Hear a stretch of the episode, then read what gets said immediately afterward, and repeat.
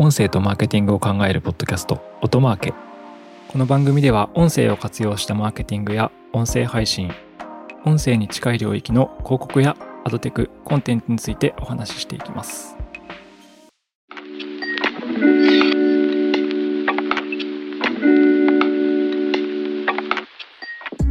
音なるの高橋哲司です。八木大輔です。今日は、えっと、ラウドネス値についてお話をしたいと思います。はい。あの、ヘビメータバンド。ああ、よくご存知ですね。は日本のい。いや、そっちの方が、あれなんじゃないですか。あの、ポッドキャスト配信してる人は、わかる、ラウドネスってね、あの、本当の意味わかりますけど、一般の方って多分、バンド名の方がそうですね。思い浮かぶんじゃないかなみたいはい。ラウドネス値って、まあ、値が値なんですけど、まあ、えっと、音量、音量というか、人間の耳で聞いた時の、えー、聴感に合わせた、な。はいあの、音の大きさの基準ですね。で、なんでこれのお話をするかっていうと、まあ我々、あの、音などは音声制作もやってるわけなんですが、いろんな、まあ、メディアごとに、あの、ラウドネス、あの、要は、えっと、番組だったりとか、その間に挟まる広告だったりとか、で、音量差がありすぎると、まあ、体験が、えっと、損ねられますと。はい。狂気になりますね。はい。広告だけめちゃくちゃでかいとかね。で、基本的には、やっぱり広告を大きくしたいんですよね、皆さん。うん。目立たせたいからね目。立たせたいから。でもそうすると、番組に戻ってきた時に、いちいち音量上げたりとか、CM になったらいちいち音量下げたりとか、そういうことが起きちゃうので、まあ、もともと、えっと、ラウドネス値が出る前から、あの、体感できる、あ、えっと、なんていうんですかね、波形としての、あの、うん音量の基準はあったみたいなんですよね。うんう最大これぐらいまでだよっていう。ん。はい。はい。なんですけど、あのーそこを、えっと、より人間の耳で聞いたときに、あのー近い感覚で合わせられる値として、えっと、うんラウドネスっていうものが存在しますと。はい。はい、ちょっとそのお話をしていきたいと思います。なるほど。で、ちょっとこの、ポッドキャストを撮り始める前に、知らないだろうなと思って、八木さんに振ったんですけど、ラウドネス戦争っていうのがうんあるんですよね。はい。そうらしいです。あの、いや、私は知ってたっていうか、私も一応あの、音楽やってたんで、はいはいはいはい。はい。そうラウドネス戦争っていうのは、なんか音量、音楽の話ですね。音そ量で。うですね。これ、どういう話なんでしたっけ、これ。ギガジンさんの記事見ながら話してるんですけど、これ、古くはジュークボックスの時代からに、あの、あるような、えっと、話らしいんですけど、えジュークボックスって触ったことあります？昔ハブとかにありましたよね。ー、あー見たことはあるけど、触ったことはないかも。なんか、私、あの、まあ、バンドサークルにいたりしたので、面白がって触ってみたりしたんですけど、ジュークボックスって音量を調節するっていう機能がなくて、まあそうですよね。うんうんやっぱ自分の流す曲を大きな音量にしたいけど、お店側の迷惑になるので、え、あれって音量はじゃあ、その CD のデコボコで決まってるみたいな？あ、CD じゃあえっとないか、レコードですね。はい。あ、てか、レコード自体の、その、まあ、取り音というか、レコードに記録されてる音で決まってるっていあ、う。なるほどね。はい。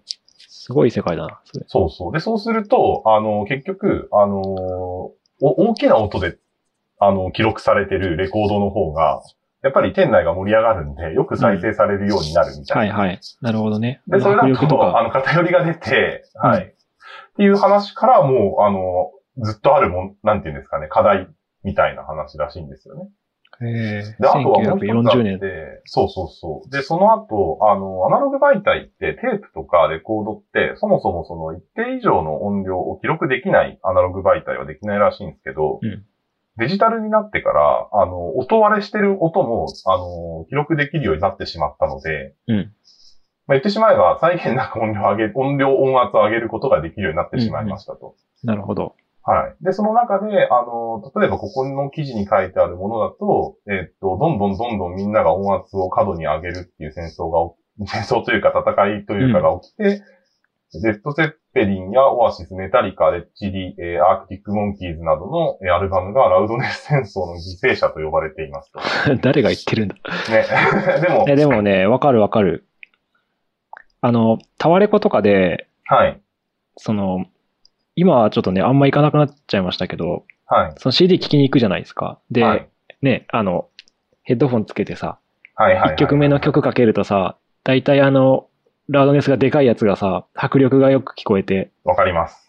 あ、これいいなってなる。いいなってなりますよね。そうそうそうそう。で、ただやっぱり確ラウドネスに対する、要はあの、ラウドネスの犠牲者って言ってる人たちって、まあ基本的には、えっと、なんだろうな、その音楽界の中での良心、良良心って言い方が正しいのかわかんないですけど、要は生の音と違うよねって話なんですよね。特にこの記事だと、あの、オアシスのセカンド、まあ大名作ですね。モーニンググローリーがその対象って言われてるんですけど、結局元の録り、元の録り音のあの強弱っていうのを全部ガッて上げた状態になっちゃってるので、うん。はい。っていうのが、まあ、あの問題。抑揚がないように聞こえるそうそうそうそう。で、それによって、ちょっとすいません、話が遠いところまで来ちゃったんですけど、2000年代前半までそういう音圧をどんどん上げるっていう営みは続いていったんですけど、うんまあ、それ、それもまあ、ラウドネス戦争の一環。で、プラスさっき話したように、テレビだったり、ラジオだったり、そういった他のメディアっていう部分でも、あのまあ、そういうことに対して基準がないと、ユーザー体験を妨げるよねっていうことで、まあ、音量に関する基準がもともとあったところに対して、えっと、ただ音量って結局、あのなんていうんですかね、波形を測るものなので、人間の耳で聞いた時にどうっていうものじゃないんですよね。極端な話、人間の耳には聞こえないようなすごく低い音で大音量が出てても、うんあの、音量としては大きいってなるんですけど、なるほど。はい。あとは、すっごい高音の小さい、あの、あ、すすっごい高音の大きな音だったりとかっていうのが一部含まれるだけで、音量制限にはかかっちゃうんですよね。うんうん。なるほどね。みたいなところを人間の聴覚に合わせたものっていうのがラウドネス値ってもので、うんはい。で、2006年に、えっと、世界的な ITUR っていう国際電気通信連合の無線部門から、えっと、アルゴリズムが提起され、勧告されて、で、その後日本では2011年に、えっと、民放連がテレビに関しては、その基準をて、えに関する、えっと、資料を出して、2012年から運用してるみたいですね。めっちゃ最近じゃないですか、これ。そうなんですよ。それまでめちゃくちゃいい加減だったって。そうまあ、いい加減だったかわかんないですけど、まあ、やっちゃ、ちゃんとね、聴覚でやってたんでしょうけどね。やっぱり改めて振り返ってみて面白いなって思ったのは、もう40年代のアナログ媒体の頃からずーっとあった話が、うん。まあデジタル化してまた、あの、再燃して、で、最終的にはここ10年ぐらいでやっと落ち着きつつあると。うん。ただ、えっと、今、あの、従来と異なるのは結局音を聞ける媒体って、まあ我々はまさにその中でも、あの、新しく、えっと、広告が配信できる媒体だったり扱ってますけど、その、テレビとかラジオ、いわゆるマスメディア以外のメディアがいっぱいありますよね。YouTube とか、うん Spotify とか、Apple はいはいとか。はいデジタルの、はい。アプリとかね。で、やっぱりそれぞれの媒体が、えっと、基本的にはアーティスト横断だったり番組横断で配信をしているので、基準っていうのを設けていて、やっと我々の話に戻ってくるんですけど、例えば Spotify だと、えっと、マイナス 14dBFS っていうところを基準にしてます。はいはいうんで、ラジコは、えっと、マイナス 13LKFS ですね。はい。これは YouTube も一緒ですね。マイナス13っていうのは。いや、YouTube ね、今14ですよ。あ、14なんですか？あ、そうなんだ。そう。でね、あの、13から14になったんですよ。確か、最割と最近？あ何年か前に。なるほど、なるほど。そう。だけど、なんかラジコがマイナス13なのは、多分、当時の YouTube に合わせたからだろうなって私は思ってます。あ、その名残だろうなって。はい。なので今は Spotify も YouTube もはいはい13、マイナス14ですね。ちなみにテレビってマイナス24なんですよね。そうそうね。結構小さいんですよね。小さいからも、なので、なんか音量で上げてるってことですよね、きっとね。あ、そうです。テレそうですテレビ側のリモコンでバーって上まで。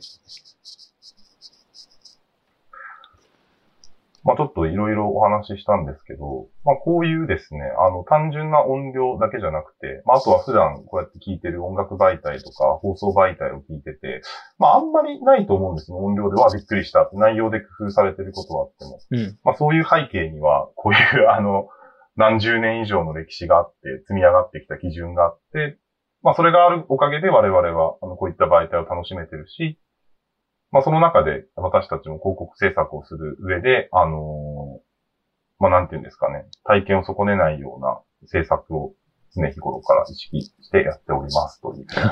やっておりますという話ですか。はいあ。でもね、なんかデジタルで今、その DAW とか使うと、あの、簡単に音量調整できるじゃないですか。そうですね。らまあ楽っちゃ楽ですよね。あの、交差が必ずあるんですよね。こう出向の時にやっぱ音源チェックがあるんですけど、まああの、ちょっとい一説、ここでは喋れないけど、一説には大変な 媒体もあるっていう噂はありますが、それちょっとそれははいまだ別の話として。そう一応なんか基準値が設けら、数値的数的に設けられていて、それにその編集ソフト、音源せ編音声編集ソフトでサクッと直せば、一応その基準値に合わせられるっていうのは楽だなと思います。うんうんうん。昔のラジオとか、昔じゃないか。今もラジオって、あれでしょ、長官でやってるっていうそうですね。話ですよね。すごいよな。それ、だからめちゃくちゃ耳が悪い人がチェックしてたら音量でかくなるってことですよね。まあ、あと環境とかにもよっちゃいますね。うん。まあ、そういう前提が違うんだと思うんですけど、ちゃんとざ最終チェック、出航前のチェックを無音環境でやるっていうような、確かにね。無音環境無音環境他の人持ってないまあんていうんですかね。から。あの、ある種、ラジオでしか、あの、放送されないっていう状態だったから成立してるっていう面はあるかもしれない。うん。確かにね。今音声広告もプログラマティックとかになったら、結局その、なんですかね、広告クリエイティブがどの音声メディアに出るか分かんないって状況起きますからね。ポッドキャストなのか、はいあどのポッドキャストなのかも分かんないし、もしかしたら、その、同じ DSP から連携配信してたら、ラジコなのか Spotify なのかみたいな。まあ厳密には配信セットで交差があるから、そこは守られてはいるんですけど、入稿作業とか気づかずにやっちゃったらね、いきなり音量でかくなっちゃったり、この媒体極端にあの媒体音量ちっちゃいなとかって起きちゃうんで、まあ、今後、そのメディア側の方でそこが採用されていくっていう流れも多分起きうると思いますし、メディア横断で配信できるようになったら。まあでも出向側は実はそういうところも意識しながらやってますみたいな。そうですね。今、出向の話したと思うんですけど、はい。なんか、ポッドキャストの配信してる人たちでも結構私小さいなって思う時あって、はいはいはい、はい。特にね、あの、まあ、ちょっと某プラットフォームの音量とかなんかちっちゃい気がしますね。あの、音声配信プラットフォームとか、なんか小さいなって思う時があるんですけど、うんうんまあ、我々の推奨は、てか、ヤギの推奨は、あの、マイナス 14LKFS に、ポッドキャスト音量を合わせるのがいいかなと思います。うん。うんうんまあ、なぜかっていうと、あの、YouTube とか、あとラジコもマイナス13って言ってたんですけど、プラマイ1デシベルなんで、で、OK だよっていう基準だったりするんで、あの、音量差がないですし、まあ、Spotify もマイナス14なんで、ポッドキャストの配信音量は、私はマイナス14っていうのを業界基準として合わせていくのがいいんじゃないかなと思っています。うん一応ちなみにこのポッドキャストはマイナス14ですね。はい。ということで、今日はラウドネスについてお話